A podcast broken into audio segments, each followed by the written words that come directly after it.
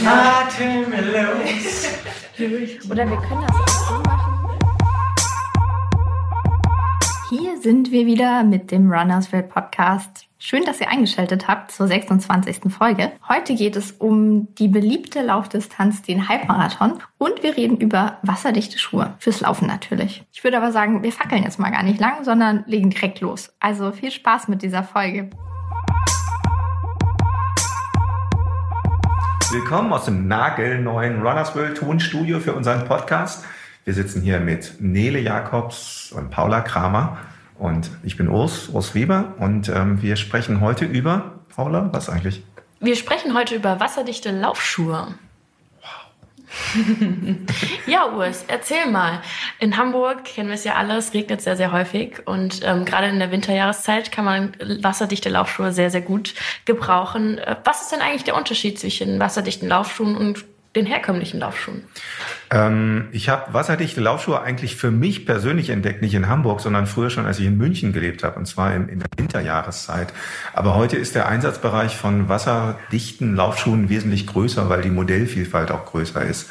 Also wasserdicht heißt, ähm, dass äh, der Schuh ist bis zum Schaftrand ähm, komplett wasserdicht. Das heißt, die Einheit aus Sohle, ich meine, die Sohle ist eh wasserundurchlässig, aber auch das gesamte Obermaterial äh, inklusive der Schnürung ist wasserdicht. Und ähm, das betrifft auf jeden Fall die Schuhe, von denen wir meistens reden, die mit so einer sogenannten Gore-Tex-Membran ausgerüstet sind.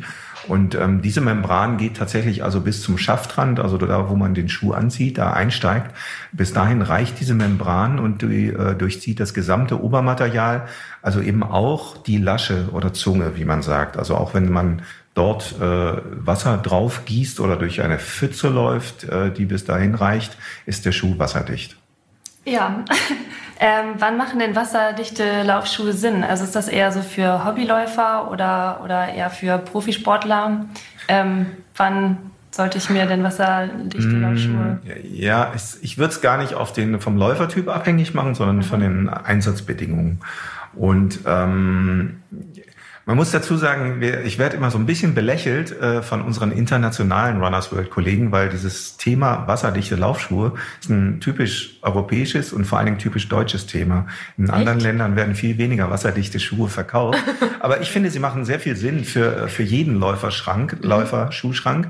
Denn ähm, also du sagtest es eben schon, Paula, ähm, hier in Hamburg haben wir natürlich klar das Hamburger Winterwetter. Fast täglich, ja. Ja, was nicht von Schnee, sondern häufig von Regen und Matsch geprägt ist. Und das ist natürlich der, das klassische Einsatzgebiet. Also wenn es wirklich stark regnet und man dann ähm, auf unbefestigten Wegen läuft und durch Pfützen läuft, durch mhm. Gras läuft, hohes Gras, bleiben die Füße trocken und äh, dementsprechend wärmer.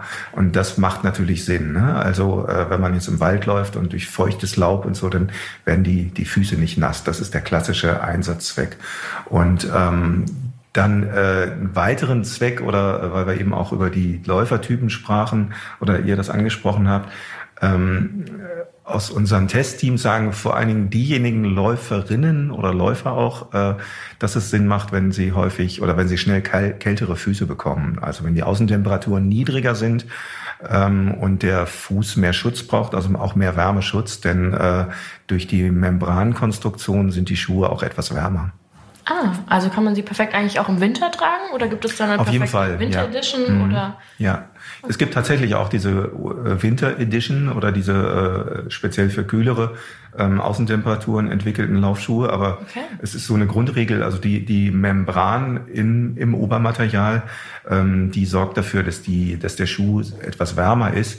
Äh, Im Umkehrschluss natürlich auch äh, dass der äh, Schuh wärmer ist, wenn die Temperaturen draußen wärmer sind. Das heißt, der Schuh kann dann auch, und das ist eventuell der Nachteil von einem Membranschuh, der Schuh kann schneller zu warm werden. Mhm. Denn äh, jetzt ohne zu sehr in die Details der Membrantechnologie zu gehen, aber ähm, die Membrane, die äh, bei Laufschuhen verarbeitet werden, ähm, sind so sogenannte semipermeable Membrane. Das heißt, äh, sie sind wasserdampfdurchlässig, aber ansonsten kommt von innen nach außen nichts durch. Und äh, Wasserdampf ist eben was anderes als ein Wassertropfen. Und äh, der Fuß äh, entwickelt sehr viel Wärme, mithin sehr viel Wasserdampf und so viel Wasserdampf, wie an warmen Lauftagen vom Fuß entwickelt wird, kann keine Membran verarbeiten. Deswegen ist der Schuh dann eben relativ warm, wenn es draußen auch warm ist.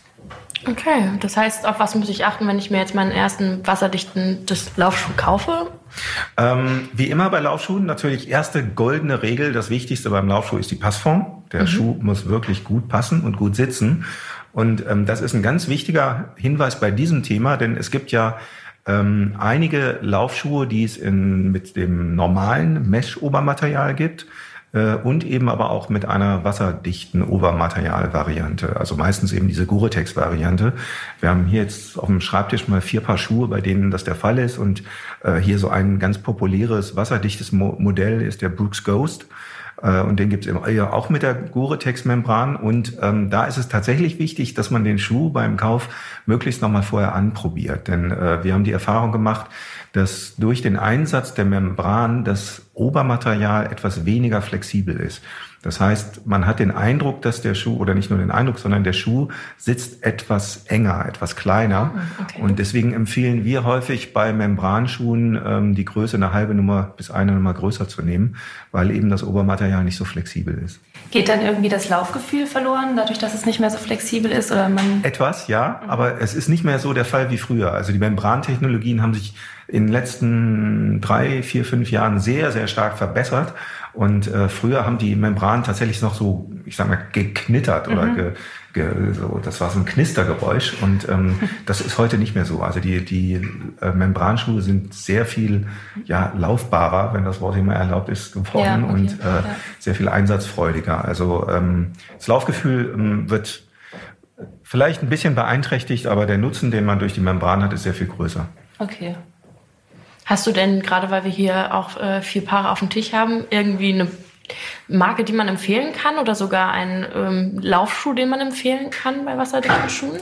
Ähm, jetzt, ich würde nicht ein spezielles Modell herausheben, aber ich würde darauf hinweisen, dass mittlerweile die Modellvielfalt bei wasserdichten Laufschuhen sehr groß ist und zwar gibt es eben nicht nur diese klassischen Trailrunning-Schuhe mit wasserdichter Membran, sondern es gibt eben auch die Straßenlaufschuhe. Ja, also wir haben, ich habe jetzt eben hier genannt, Brooks hat jetzt hier dieses Modell, was wir hier stehen haben. Es gibt Modelle von Essex ähm, mit wasserdichter Obermembran, also Straßenlaufschuhe. Von Nike, von Hoka One One gibt's äh, Modelle. Also das gesamte Laufschuhspektrum quasi ähm, bietet Möglichkeiten, eben Schuhe auszuwählen mit einer wasserdichten Membran. Und das ist deswegen wichtig, weil ähm, wir äh, dann nicht mehr eben nur mit Trailschuhen laufen äh, müssen, die mhm. wasserdicht sind, sondern wir können eben für den Alltagstrainingseinsatz wasserdichte Laufschuhe wählen. Und das finde ich ist tatsächlich ein großer Vorteil gegenüber früher, wo das eben meistens so Tra Trailschuhmodelle waren. Ne? Mhm.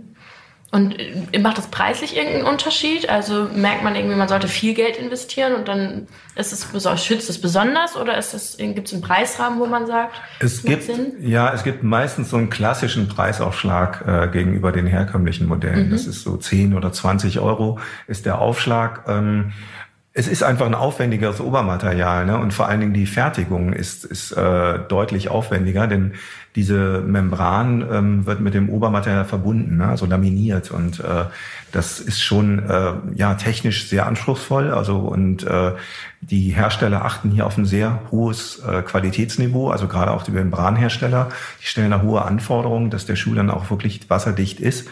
Und ähm, insofern kann man aber tatsächlich auch ähm, davon ausgehen, wenn man eben diesen höheren Preis zahlt, dass man auch eine entsprechend gute Qualität des Schuhs hat. Und okay. ähm, mhm. das ist unserer Erfahrung nach, jetzt der Testerfahrung nach, auch tatsächlich so. Also wir haben bislang keinen regulären Fall gehabt, wo die Membran irgendwie mal ähm, kaputt gegangen wäre. Ne? Also außer durch durch jetzt außerordentlichen äh, physischen Einfluss oder so, was man da nicht verhindern kann, was dann aber auch nicht die Schuld der Membran ist, sondern ähm, die Schuhe sind tatsächlich normal haltbar und auch das Obermaterial ist normal haltbar und äh, ist ähm, also insofern überhaupt kein Nachteil durch diesen Membraneinsatz. Ne? Im Gegenteil, die äh, Obermaterialien werden meistens etwas robuster gebaut, sind also dadurch auch haltbarer und ähm, äh, insofern gibt es da gar keine Einschränkungen. Okay.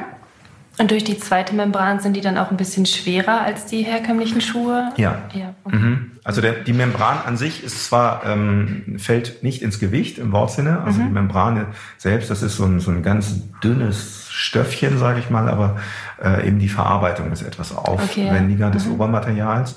Es werden dadurch ähm, mehr Besätze im Obermaterial verwendet und auch ein, ein, äh, von der Mesh-Struktur her meistens ein etwas anderes Obermaterial. Mhm. Ähm, wie eben schon gesagt, es ist ein bisschen robuster häufig.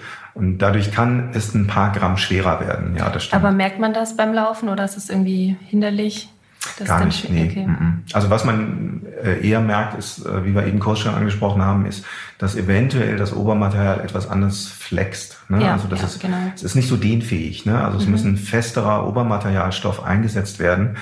Ähm, deswegen ist das Obermaterial nicht so dehnfähig durch die Membran und äh, nicht so flexibel im Abrollvorgang. Ne? Also der mhm. Fuß knickt ja bei jedem Abrollvorgang im Bereich des Großzehengrundgelenks ein.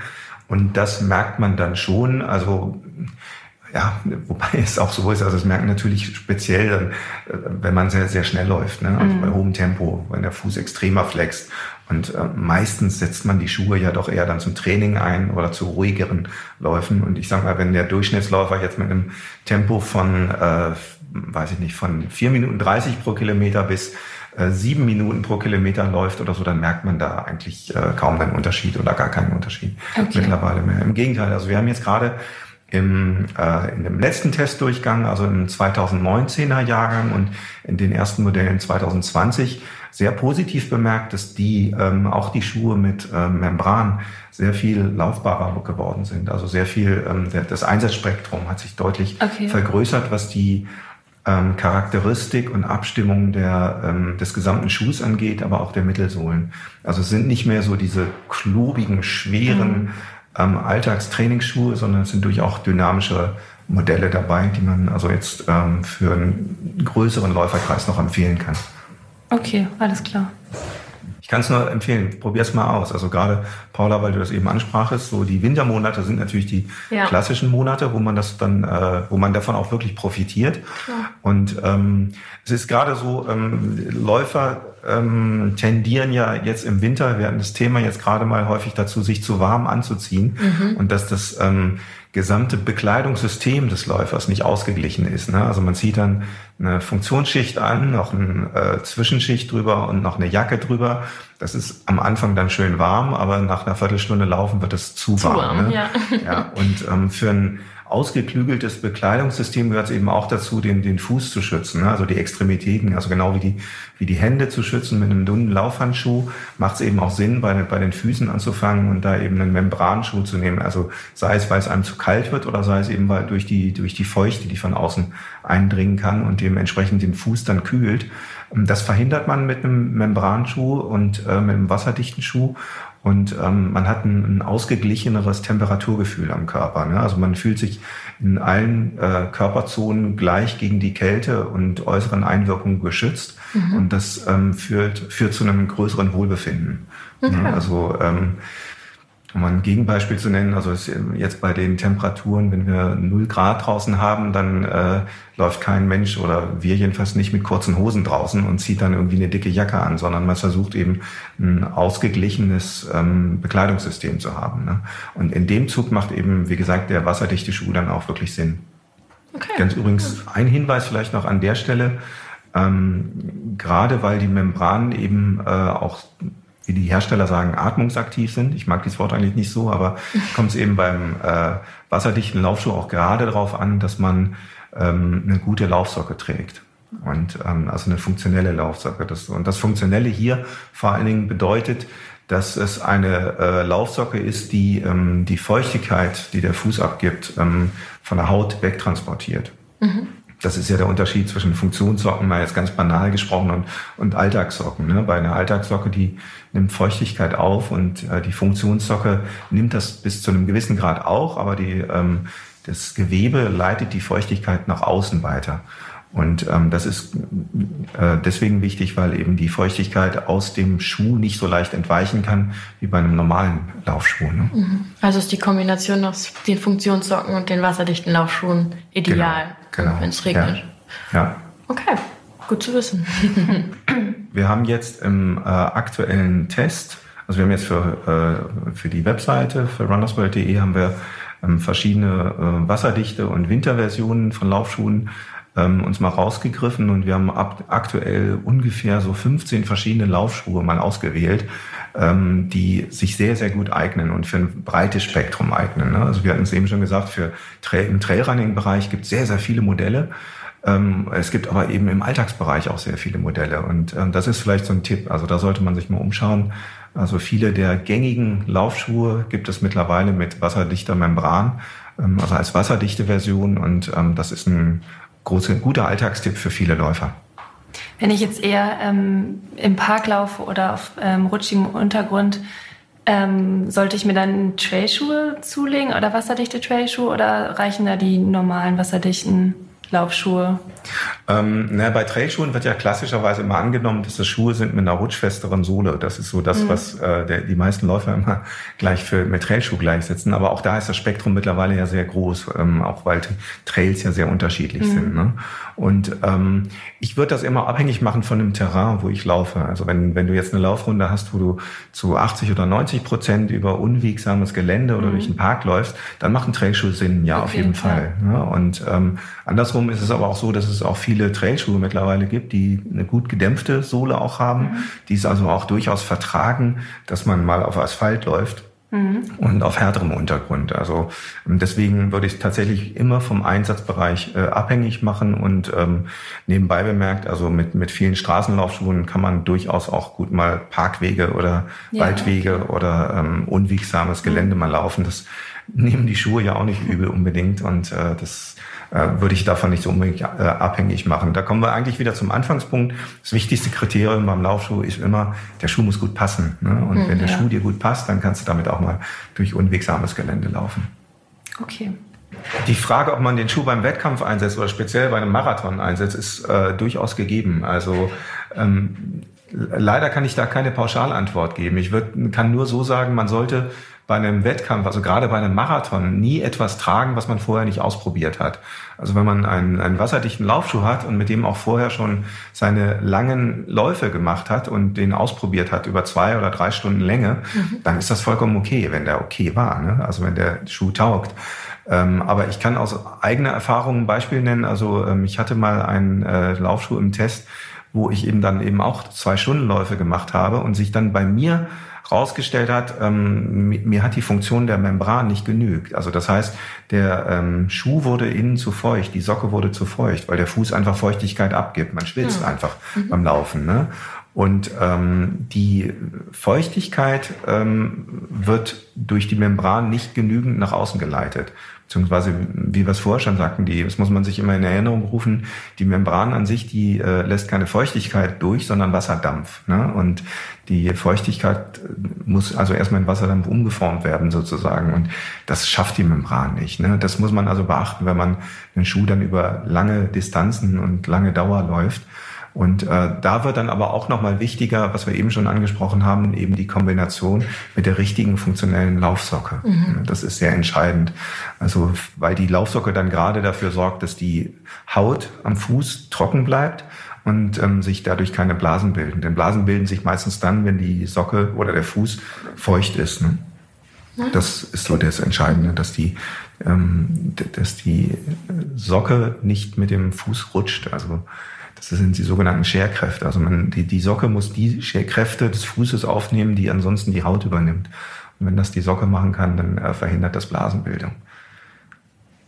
Jetzt kommen wir ein bisschen äh, so ins Detail schon, aber es ist tatsächlich so. Also mh, vielleicht nochmal zur Grundregel, ich würde die Schuhe immer ausprobieren. Also auch gerade beim Wettkampfeinsatz, ähm, es kommt wirklich darauf an, dass man in, äh, mit dem Schuh dann wirklich, wenn man einen Halbmarathon laufen will, dass man den Schuh vorher dann schon über die Dauer ausprobiert hat ähm, und unter wettkampfähnlichen Bedingungen eben ausprobiert hat. Ne? Also wenn es jetzt, wie wir das ähm, vorhin, wie vorhin besprochen, beim Hamburg-Marathon regnet, äh, wenn es dann aber, ich weiß ja nicht, 16, 18 oder 20 Grad hat oder so noch mehr, ne?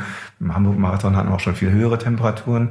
Hm, dann muss man schon schauen, ist das, macht das dann Sinn oder ist der Schuh dann nicht vielleicht zu warm mit der Membran? Ne? Ganz andere Gegebenheiten, klar, ja. Andere Gegebenheiten und äh, dann muss man sich eine andere Lösung äh, ausdenken. Ne? Also und bei den meisten Läufen ist es ja auch gar nicht so schlimm, wenn der Fuß so ein bisschen feucht wird. Also ich sag mal, wenn man durch eine feuchte Wiese läuft und das Obermaterial des Schuhs wird nass, ähm, wenn man dann Funktionssocken trägt, ähm, dann kommt die Feuchtigkeit ja nicht direkt gleich an die Haut und deswegen ist das gar nicht so wild. Ein Wort kann ich vielleicht noch sagen zu den ähm, wasserdichten Schuhen mit hohem Schaft. also die so eine Bootkonstruktion quasi, wo der Schaft bis über das Fußgelenk reicht, ähm, die machen echt Sinn, mhm. wenn man es braucht. Also wenn man wirklich durch sehr tiefen Schnee zum Beispiel läuft. Ne? Okay. Ne? Also ich hatte sowas dann mal in den Alpen an, bei äh, wirklich Schneeläufen, ne? also wo man teilweise bis zum Oberschenkel, sag ich mal, im, im Schnee steckt oder so. Ne? Also da macht Sinn dann. Aber ansonsten ähm, ist man da ein bisschen so zu sehr äh, hochgerüstet. Aber ähm, das, das Wichtigste für mich ist eigentlich so bei wasserdichten Schuhen, ähm, das Spektrum an, an Modellen ist mittlerweile so groß und die Auswahl ist so groß, dass wirklich jeder Läufertyp für sich dann geeignetes Modell finden kann. Und da machen dann wasserdichte Laufschuhe wirklich Sinn, weil sie das ähm, vereinfachen zu laufen, weil die, die, egal was für Wetterbedingungen sind, äh, ob es kalt ist, ob es regnet, schneit vielleicht sogar oder total feucht ist, trotzdem äh, kann man gut laufen gehen und es vereinfacht das Laufen. Und deswegen ähm, halte ich äh, wasserdichte Laufschuhe für sehr sinnvoll und äh, machen wirklich in einem äh, Laufschuhregal von vielen Läufern, haben sie echt ihren Platz verdient. Naja, es ist so. Eigentlich sagt man ja immer, man soll keine halben Sachen machen. Ich finde aber doch, denn so ein Halbmarathon ist ja eigentlich was ziemlich Gutes. Und ich weiß noch, dass ich vor meinem ersten Halbmarathon ganz schön viel Respekt hatte, ehrlich gesagt. Ähm, es wird vielen sicher auch so gehen. Deswegen reden wir heute mal drüber, über Halbmarathon, ähm, wie man da überhaupt hinkommt, einen zu laufen, was man vor dem ersten beachten sollte und vielleicht aber auch später darüber, wie man schneller werden kann auf dem Halbmarathon, wenn man da sozusagen schon fast Profi ist. Ähm, dazu heute an Bord unser Trainingsexperte Martin Grüning. Mhm. Und außerdem, Juhu. und außerdem sitzen hier auch noch unsere zauberhaften Praktikantinnen Nele und Paula. So. Hallo. ja, jetzt sitzen wir hier in illustrer Runde. Ich glaube, alle hier sind schon mal Halbmarathon. Ich bin noch nie gelaufen. Das ist mein Jahresvorsitz. Ähm, du bist gelaufen bist du schon. Gelaufen du bist noch schon, kein noch Halbmarathon. Halbmarathon gelaufen. Ja. Das ist mein Jahresvorsatz. Und ähm, deswegen würde ich auch gerade mal anfangen und fragen, wie lange braucht man denn vorher, um sich vorzubereiten? Wann sollte man denn anfangen vor seinem allerersten Marathon, wenn man, sag mal so, vorher schon um die 12, 13 Kilometer gelaufen ist? Und ähm, ja, wann sollte man anfangen zu trainieren? Also die, die Vorbereitung auf einen Halbmarathon, die konkrete Vorbereitung braucht leider genauso lange wie die auf einen Marathon. Mhm. Nämlich, wir sagen immer mindestens 10 bis 12 Wochen. Das sind drei Monate. Ist äh, lang, aber doch überschaubar. Und wenn du schon 13 Kilometer am Stück laufen kannst, mhm. dann ist der Halbmarathon auch ein durchaus realistisches Ziel, den zu schaffen, okay. den Durchlaufen zu schaffen. Das Schöne an dem Halbmarathon, das sei ja mal vorweg gesagt, ist, dass er den Mythos, nämlich das Wort Marathon, im Namen trägt, aber mhm. nur halb so lang ist wie der Marathon. Ist aber trotzdem auch eine Herausforderung. Mhm. 21 Kilometer sind 21 Kilometer. Und die am Stück, und das möchtest du ja sehr wahrscheinlich, ohne Pausen ja. zu schaffen, Ziel, ja. das braucht ja, knappe drei Monate Vorbereitung. Und sollte man da nach einem Plan laufen, gerade bei dem ersten Marathon oder Halbmarathon? Oder ähm, reicht es einfach zu sagen, okay, ich laufe, wie ich Lust habe? Also ich bin ja ein Verfechter von Plänen, weil ähm, durchaus kann man auch Ziele erreichen ohne Plan, indem man einfach mehr oder weniger regelmäßig drauf losläuft. Aber ein Plan gibt einem die Sicherheit, dass man sein Ziel auch wirklich erreicht und in dem Fall du das Ziel des Halbmarathons wirklich erreichst. Mhm. Also dem Plan hinterliegt ja immer eine gewisse Trainingssystematik und Systematik bedeutet, ähm, da hat schon mal jemand sich Gedanken vorher gemacht, was in so eine Vorbereitung reingehört. Und von daher ist der Erfolg einfach, wenn du nach Plan trainierst und den Plan noch einhalten kannst, ist dann garantiert. Mhm. Also ich sage immer, wenn du einen Halbmarathonplan von Runners World nimmst und du kannst dich 90-prozentig an den halten, dann können wir dir garantieren, dass du das Ziel, was du dir vorgenommen hast, auch erreichst. Das ist gut. Okay. Übrigens auch das nochmal zwischendurch reingeworfen. Ähm, der Halbmarathon steht ja so ein bisschen im Schatten des Marathons. Mhm. In der Wahrnehmung, auch in der öffentlichen Wahrnehmung, aber es laufen natürlich viel, viel, viel mehr Leute Halbmarathon als Marathon. Mhm. Und bei ganz, ganz vielen Veranstaltungen werden ja neben dem Marathon als Nebendistanz, in Anführungsstrichelchen, der Halbmarathon auch angeboten. Und, aber bei dem Halbmarathon laufen meistens drei, viermal so viele wie bei dem Marathon. Mhm. Ja, also der, der Halbmarathon ist eigentlich so die Distanz neben den zehn Kilometern natürlich, die der am meisten äh, gerannt wird. Ja. Okay. Und wenn man jetzt so seinen ersten Wettkampf vor sich hat, ist mhm. man meistens ja doch irgendwie ein bisschen nervös, hat ein bisschen Lampenfieber, ist mhm. aufgeregt. Ähm, hast du da irgendwelche Tipps, dass man ähm, vielleicht ein bisschen ruhiger bleibt und entspannt an die Sache geht? Ja, äh, ich denke, der Halbmarathon sollte dann tatsächlich nicht dein allererster Laufwettkampf mhm. sein, sondern mhm. du solltest schon im Vorfeld des Halbmarathons an kürzeren mhm. Laufwettkämpfen teilnehmen. Dann sammelst du auch so ein bisschen Erfahrung und mit der Erfahrung schwindet dann auch ein wenig die Nervosität. Okay. Allerdings eine gewisse Portion an Nervosität ist immer gut. Also so eine Vorwettkampf-Nervosität, die kennt auch ein Eliud Kipchoge. Mhm wenn der seinen äh, XY-Marathon läuft und das gehört einfach dazu und das macht auch tatsächlich dann Wettkampf aus. Mhm. Ja, das mag man. Auch wenn man es vielleicht in der, in der Situation selbst dann so äh, gerne anders und etwas entspannter hätte. Im Nachhinein erinnert man sich gerne daran, oh, da war ich so aufgeregt. Und das gehört auch ja. dazu. Und das geht mir heute beim tausendsten Wettkampf auch noch so, dass ich so ein bisschen nervös bin, so ein bisschen Magen, wie nennt man das? Äh, Schmetterlinge im Bauch habe und das mag ich. Wann habe ich das sonst schon im mhm. Leben? Mhm. Das gehört dazu. Aber Wettkampferfahrung sammeln im okay. Vorfeld und mhm. in den in einem, sage ich mal, sinnvollen Plan sind auch, ist auch der ein oder andere Wettkampf in der Vorbereitung ah. über dann eine kürzere Distanz, mhm. fünf oder zehn Kilometer berücksichtigt. Und an diesen Wettkämpfen kannst du dann sehr schön den Tag X, der Halb, den Halbmarathon so ein bisschen simulieren. Also was, was isst du, was macht, was bekommt dir vorher an, an Ernährung? Mhm. Ähm, welche äh, Schuhe wirst du tragen wollen, trägst du, ähm, wann musst du vorher aufstehen? Das kannst du alles mal dann so bei dem, bei dem Testwettkampf, nenne ich das mal, kannst mhm. du das durchexerzieren. Macht definitiv Sinn. Und würdest du sagen, es gibt irgendwie besonders Unterschiede in der Vorbereitung, was das Essen zum Beispiel angeht oder während des Laufes, ähm, Nahrungsergänzungsmittel, die man sich mitnimmt, jetzt zu einem normalen Lauf während eines Wettkampfes? Ähm, sag ich mal, wenn du, wenn du Halbmarathon-Einsteigerin bist, mhm. das heißt, es ist dein erster und du willst einfach nur mit einem Lächeln auf den Lippen ja. äh, im Gesicht die Ziellinie erreichen, dann ist der Unterschied in der Ernährung, der notwendig ist zwischen den langen Läufen, die mhm. du im Vorfeld machen wirst, bis mhm. zu 16, 18 Kilometer, vielleicht auch sogar mal ein Halbmarathon im, im Training schon. Äh, und dem beim Wettkampf ist dann nicht so großartig unterschiedlich. Du solltest aber auch beim Halbmarathon, wenn du dann, sagen wir mal, du wirst in einem Zeitbereich von 2,15 bis 2,30 Stunden laufen, mhm. ähm, wirst du unterwegs auf jeden Fall dich ernähren müssen. Also mhm. Ernährung zu dir nehmen. Trinken sowieso, mhm. regelmäßig, mindestens alle fünf Kilometer. Okay. Kommt auf die Witterung natürlich an, eher öfter. Mhm. Äh, und dazu dann noch, ich meine, da gibt es ja inzwischen ein großartiges Angebot mhm. an Energie, Gels, mhm. Energiebarren, Obst. Das solltest du allerdings vorher schon mal probiert haben, getestet haben im Training. Okay. Was du weiß. da verträgst. Mhm.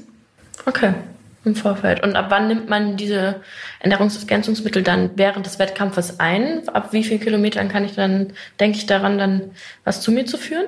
Also ganz pauschal, ähm, weil das unterscheidet sich so ein bisschen nach der Leistungsfähigkeit. Aber ganz pauschal würde ich eine halbe Stunde vor dem Start ein ähm, Energiegetränk zu mir nehmen. Mhm. Also eigentlich ein Kohlenhydrat angereichertes Getränk. Mhm. Äh, maximal so 0,3 bis 0,4 Liter. Mhm.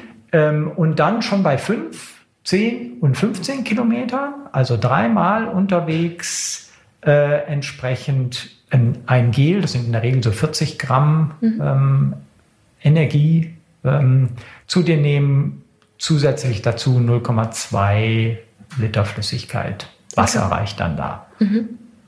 Und äh, die Gels, die im Angebot sind, sind sehr inzwischen auch sehr unterschiedlich äh, in ihrer ähm, Zusammensetzung. Mhm. Ähm, aber äh, pauschal geht es darum, einfach Glukose dem Körper nachzuliefern, zuzuführen und mhm. auch eben dann darauf zu achten, dass es schnell verwertbare äh, Energie ist, die in diesen Gels dann eben berücksichtigt wird. Ne? Und was würdest du empfehlen, vor dem Wettkampf zu, sich zu nehmen, also noch weiter vorne, vorne dran, am Abend vorher oder vielleicht am Morgen vorher, mhm. an Nahrung so ja. zu sich zu führen? Also eigentlich geht es natürlich darum, vor einem Rennen, wo man Energie verbraucht, Energie zuzuführen. Mhm. Das ist so grundsätzlich der Anspruch, auch unterwegs dann. Aber das Problem ist die, das Thema Magenverträglichkeit. Deswegen mhm. äh, empfiehlt man eigentlich im, vor dem Lauf, sag ich ja, eher in, in flüssiger Form die Energie zu dir nehmen. Ist mhm. nicht ganz so magenbelastend.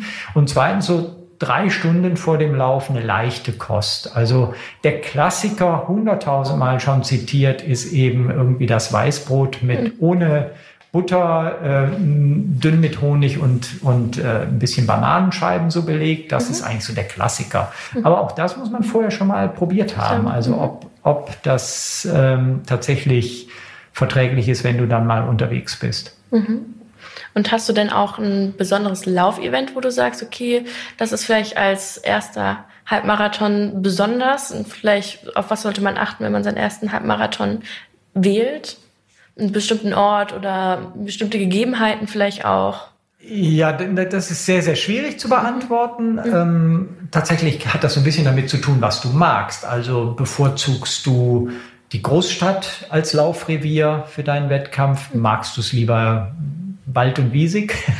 äh, also viele Zuschauer oder wenige Zuschauer. Ähm, magst du ähm, tatsächlich äh, im mittleren Feld äh, mitlaufen können oder hast du auch keine Probleme als Einsteiger ganz hinten mitzulaufen? Also ist, ist so ein bisschen okay, schwierig, ja, mhm. was du was du präferierst. Aber grundsätzlich empfehle ich ähm, beim Erststart nicht die ganz, ganz großen Events zu wählen. Da mhm. könnte man zwar sagen, okay, da ähm, kann man so in der Masse schön mitschwimmen, mhm. aber die bedürfen oft so im Vorfeld hinkommen zum Start, mhm. äh, Bekleidung abgeben, Bekleidung nachher im Ziel wieder bekommen und so bedürfen ja wahnsinnig, äh, wahnsinnigen Aufwand. logistischen mhm. Aufwand. Ne?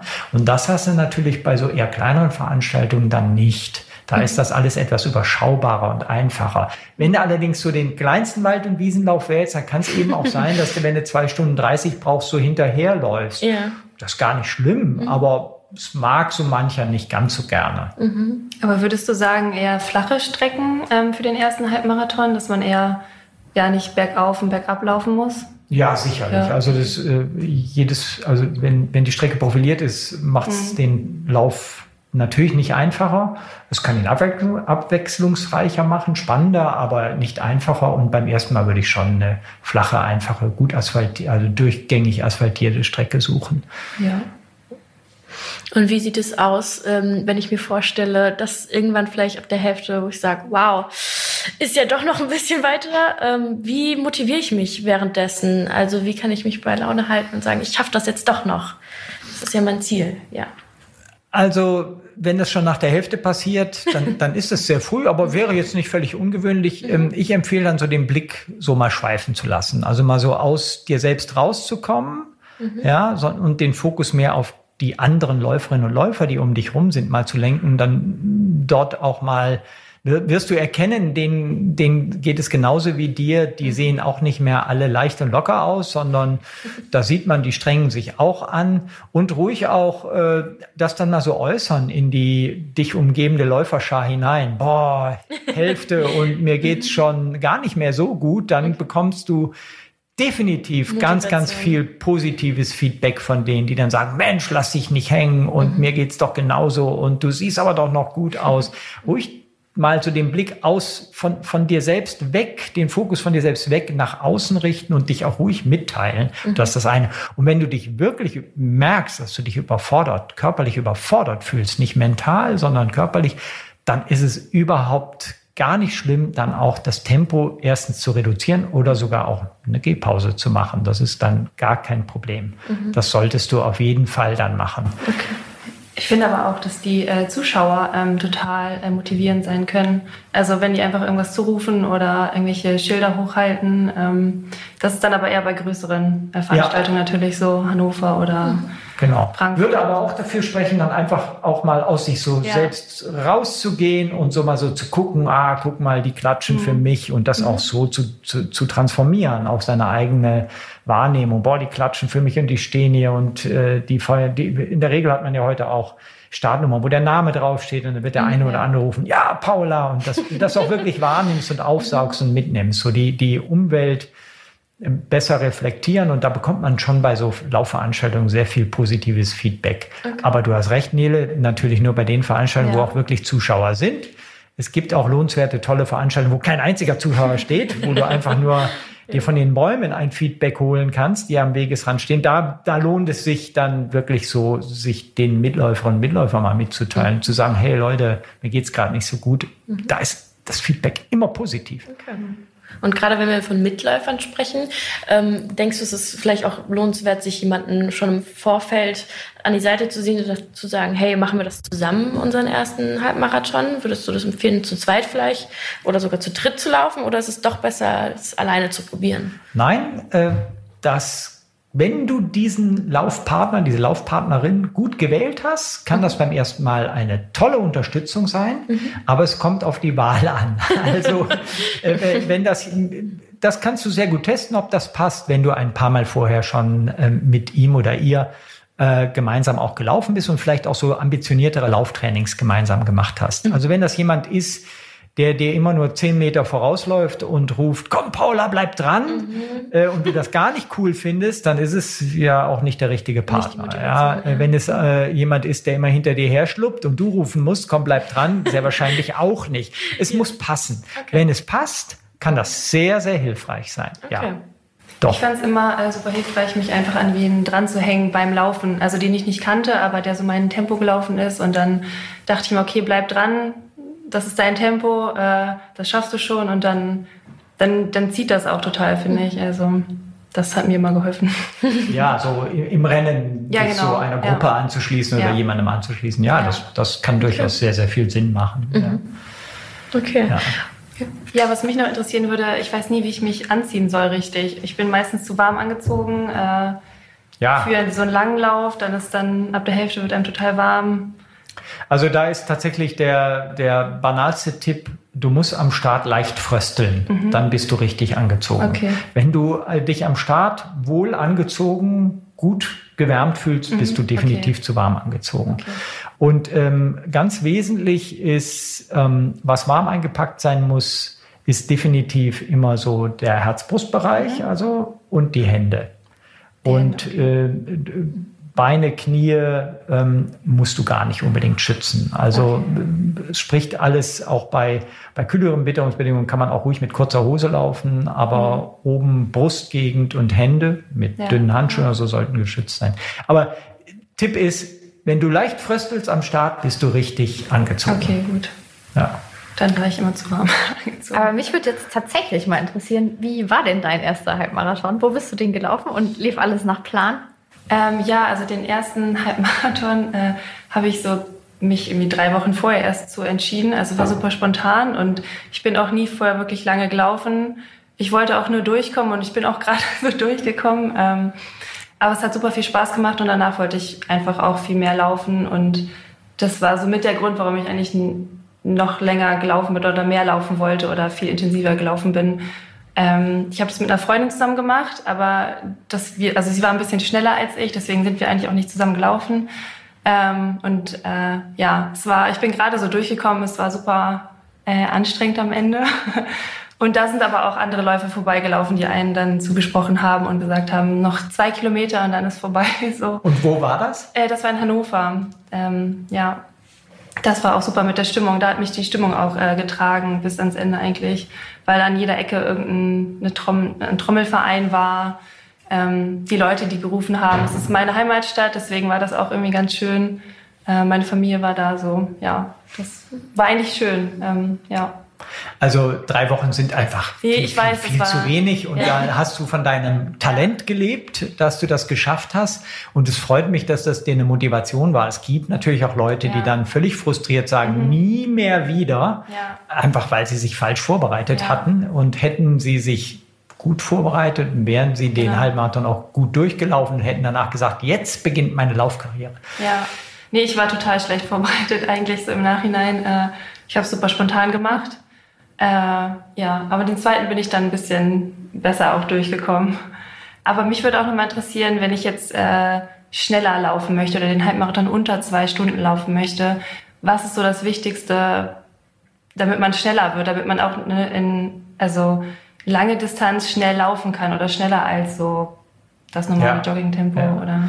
Also will man nur den Halbmarathon schaffen, geht es ja. eigentlich auch nur darum, im Training sich an die Distanz zu gewöhnen, im langsamen Tempo. Mhm. Dann baut man. Also nur Kondition hauptsächlich. Genau, okay. genau. Die aeroben Fähigkeiten, Kondition ausbauen. Mhm. Ja, dann, dann, baut man Woche für Woche so den längsten Lauf etwas aus. Darum geht es beim Einsteigertraining. Für, mhm. Also Einsteigertraining für einen Halbmarathon. Ja, ein ja. Halbmarathonläufer ist ja beileibe kein, kein Laufeinsteiger. Es ist ja schon ein, ein ambitionierter Läufer, eine ambitionierte Läuferin.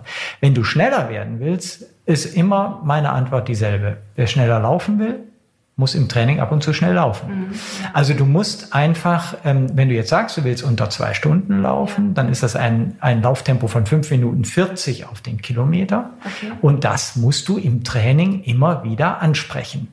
Und da mhm. gibt es Methoden für. Eine der bekanntesten ist das Intervalltraining. Also ab ja. und zu einfach geplant im Training mal über kürzere Distanzen außer Puste kommen. Okay. Intervalltraining ist der Schlüssel zum Schnellerwerden eigentlich. Und Intervalltraining beinhaltet eben schnelles Laufen. Mhm. Du müsstest dann, wenn du jetzt, weiß ich, was ist deine aktuelle Halbmarathon-Bestzeit? Ich glaube so genau zwei Stunden. Zwei Stunden, so, ja. okay. Ja. Sagen wir mal, realistisch wäre ja, du, du willst gut. Unter zwei genau, Stunden bleiben, an die ein, eine Stunde 50 ranlaufen, ja, ja. dann müsstest du ab jetzt, was du vielleicht bisher noch nicht getan hast, ich weiß es nicht, mhm. einmal in der Woche ein Intervalltraining machen. Einmal in der Woche. Einmal in der Woche. Mhm. Dazu natürlich wie bisher auch lockere mhm. Dauerläufe im Wohlfühltempo und einmal in der Woche einen etwas längeren, dafür sehr langsamen Lauf berücksichtigen. Okay, okay. Einmal in der Woche Intervalltraining wäre ein Turbo für deine Leistungsfähigkeit. Ah, okay, ja. Und in dem Intervalltraining würdest du ähm, Abschnitte zwischen 400 bis 1000 Meter in mhm. deinem 10 Kilometer Renntempo ah, ja, berücksichtigen. Würdest zum Beispiel sechs bis später achtmal 1000 Meter im 10 Kilometer Renntempo laufen und zwischen diesen schnellen Abschnitten immer 400 Meter traben. Ja, okay, okay. Das also ich laufe durchgehend und dann immer ein bisschen schneller und dann trabe ich und dann mache ich. Ja, also du, du würdest jetzt, ich gehe mal davon aus, dein 10 Kilometer Bestzeit, kennst du eine? Hast du eine 10 Kilometer Bestzeit? Liegt sehr wahrscheinlich irgendwo bei 52, 53 so, Minuten. Ja, so, und dann würdest du 1000, würdest du dich locker aufwärmen bei dem Intervalltraining, 10, 15 Minuten langsam einlaufen und dann würdest du sechsmal einen Kilometer im 10 Kilometer Renntempo, also was wäre das? 5 Minuten 15 auf einen Kilometer laufen. Okay. Ein Kilometer 5 Minuten 15, 400 Meter ganz langsam traben. Okay. Dann wieder einen Kilometer in 5 Minuten 15, 400 Meter traben. Ja. Das wäre ein okay. schönes Intervalltraining. Und wenn du das in der Halbmarathon-Vorbereitung, ich sage, sechs bis acht Mal gemacht hast, mhm. merkst du schon einen enormen Leistungsfortschritt. Ja. Also du bewegst dich beim Intervalltraining in Bereiche, wo du in Sauerstoffschuld kommst, mhm. also in einen anaeroben Bereich. Und das ist für den Körper, bedeutet das Chaos. Und auf dieses Chaos antwortet er mit einem ähm, Leistungsfortschritt, damit er dieses Chaos nicht beim nächsten Mal wieder erleben muss. Jetzt, das, die Problematik ist, ein Intervalltraining darf man wirklich nur Leuten empfehlen, die schon erfahrenere Läuferinnen und Läufer sind, weil dieses Chaos im Körper, äh, das ähm, damit muss man umgehen können und damit muss vor allen Dingen müssen die Energiesysteme des Körpers umgehen können. Okay. Deswegen würde ich es jetzt Paula nicht unbedingt empfehlen, aber Nele würde ich es empfehlen. das mal. Also das einmal die Woche. Einmal die Woche Intervalltraining, einmal die Woche langer, langsamer Lauf und und sonst wie gewohnt. Ganz normale Wohlfühlläufe okay. im Wohlfühltempo. Okay, okay, gut. Und wie viele Wochen vorher sollte man anfangen? Also auch wie bei Paula, okay. 10 bis 12 Wochen. Okay, okay. Ja. müsste, also nicht müsste das Lauftraining beginnen, äh, sondern müsste die, die direkte Vorbereitung auf den Halbmarathon ja, genau. beginnen. Laufen solltet ihr weiterhin so wie bisher auch. Genau, also okay. ja. Okay. Mehr oder weniger regelmäßig. Jetzt würde mich aber noch mal interessieren, wie war dein erster Halbmarathon? Ähm, äh, als ich ja. anfing zu laufen. so, ja. Ela äh, verdreht schon wieder die Augen. Als ich anfing zu laufen, ja. da gab es gar keine Halbmarathon. Gab es nicht? Okay. Es gab damals nur die 25 Kilometer mhm. als Laufdistanz unter dem Marathon. Also es gab den Marathon mhm. und dann gab es die 25 Kilometer Okay. Und dann gab es die 10 Kilometer, die 5 Kilometer. Der Halbmarathon ist erst populär geworden in den 80er, 90er Jahren mhm. des vorigen Jahrhunderts. Ja. Also als ich noch jung und unerfahren war und anfing mit dem Laufen, gab es die Distanz gar nicht.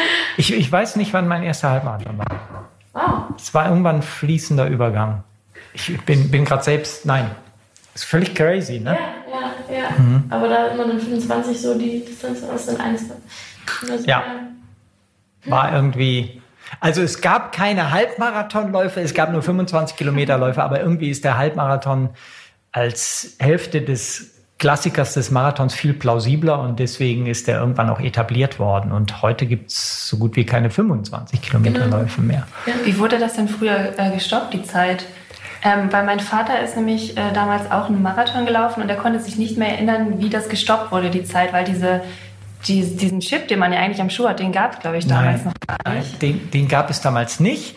Das heißt, es wurde ein Startschuss gegeben mhm. und eine Uhr wurde eingedrückt. Ja. Und dann wurde tatsächlich ganz, ganz früher, ähm, haben im Ziel die Leute auf die Uhr geguckt und haben dann 1, 23, 17, ah. 1, 23, 19, 1 mit, mitgeschrieben, mitgezählt. Äh, das war ganz, ganz früher so. Da muss tatsächlich. man seine Zeit merken und. Oder? Ja, im, im, Idealfall wurde, die, wurde aufgeschrieben die Startnummer, okay, ja. die du vorne hast, so eine Startnummer getragen ja. und dann wurde dazu die Zeit okay, notiert. Okay. Das ja. war ganz, ganz früher so, tatsächlich. Und ähm, woran ich mich noch gut erinnere, heute, wenn wenn jeder so seinen Chip am Schuh trägt und mhm. von jedem ganz individuell beim Überlaufen der Startlinie genau. und beim Überlaufen der Ziellinie ja. die Zeit genommen wird, gab es ja auch, heute gibt es gar kein Gedrängel so unbedingt mehr am Start. Damals ja, ging es ja. ja. darum, mit dem Startschuss lief genau. die Zeit. Und wenn du hinten gestanden hast, hast du Pech gehabt. Das heißt, es war ein Mordsgedränge am Start. Da war Hauen und Stechen. Also, dass man bloß vorne schnellstmöglich über diese Startlinie kam. Ja, das haben wir uns nämlich auch gefragt. Die Leute, die ganz hinten stehen, Pech gehabt. Total, ja, die hatten gehabt. einfach Pech ja. gehabt.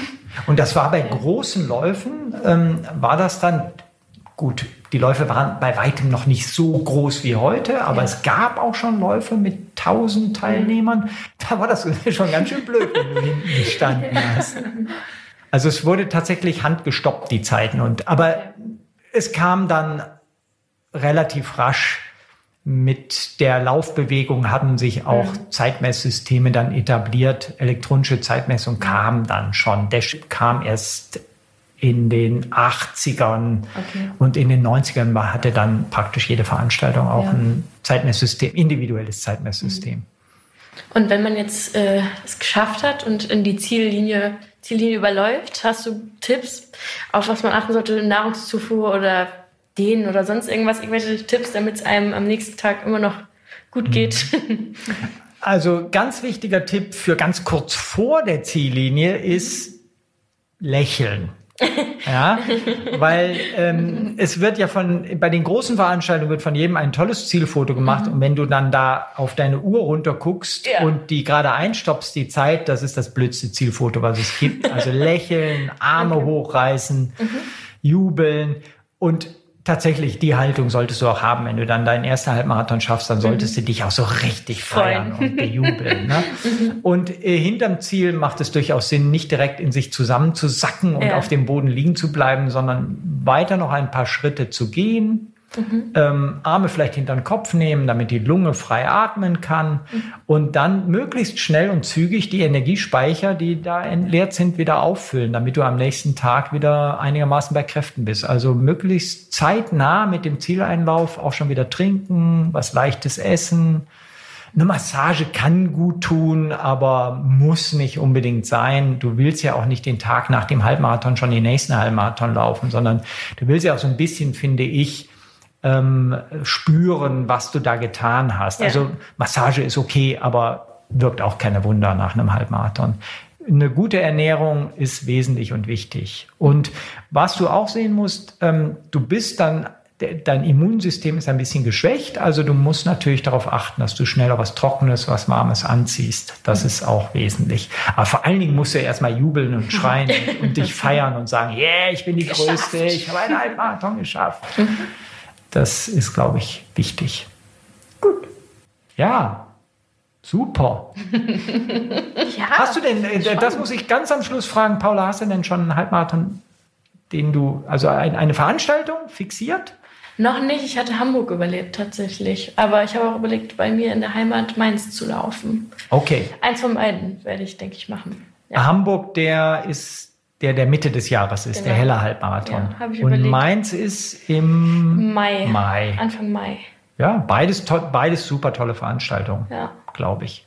Und wenn du, wenn deine Heimat Mainz ist, dann würde ich, glaube ich, Mainz präferieren. Da hast du noch mal eine ganz besondere Beziehung und eventuell stehen ja auch so ein paar Verwandte dann ja. an der Strecke und rufen Paula, Paula. Ja. Genau. Das ja, cool. wahrscheinlich mein Favorit, ja. Und Nele, hast du einen?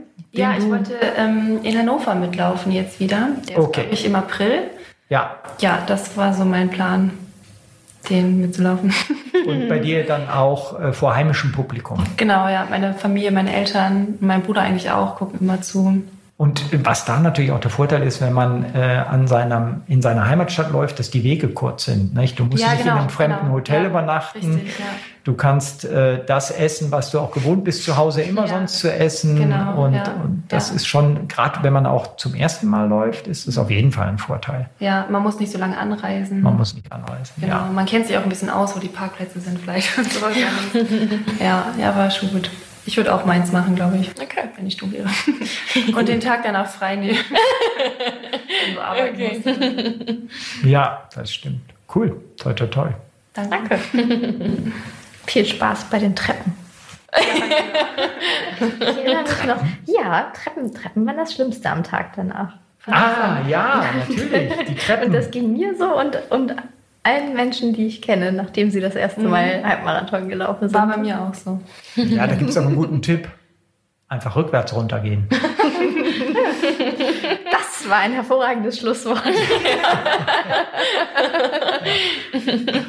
ja, dann bleibt uns nur zu wünschen, viel Spaß beim Halbmarathon. Euch allen da draußen. Dankeschön. Genau, euch zwei, euch allen da draußen. Ob es der erste ist oder der zwanzigste. Ja. Spaß machen soll es so oder so.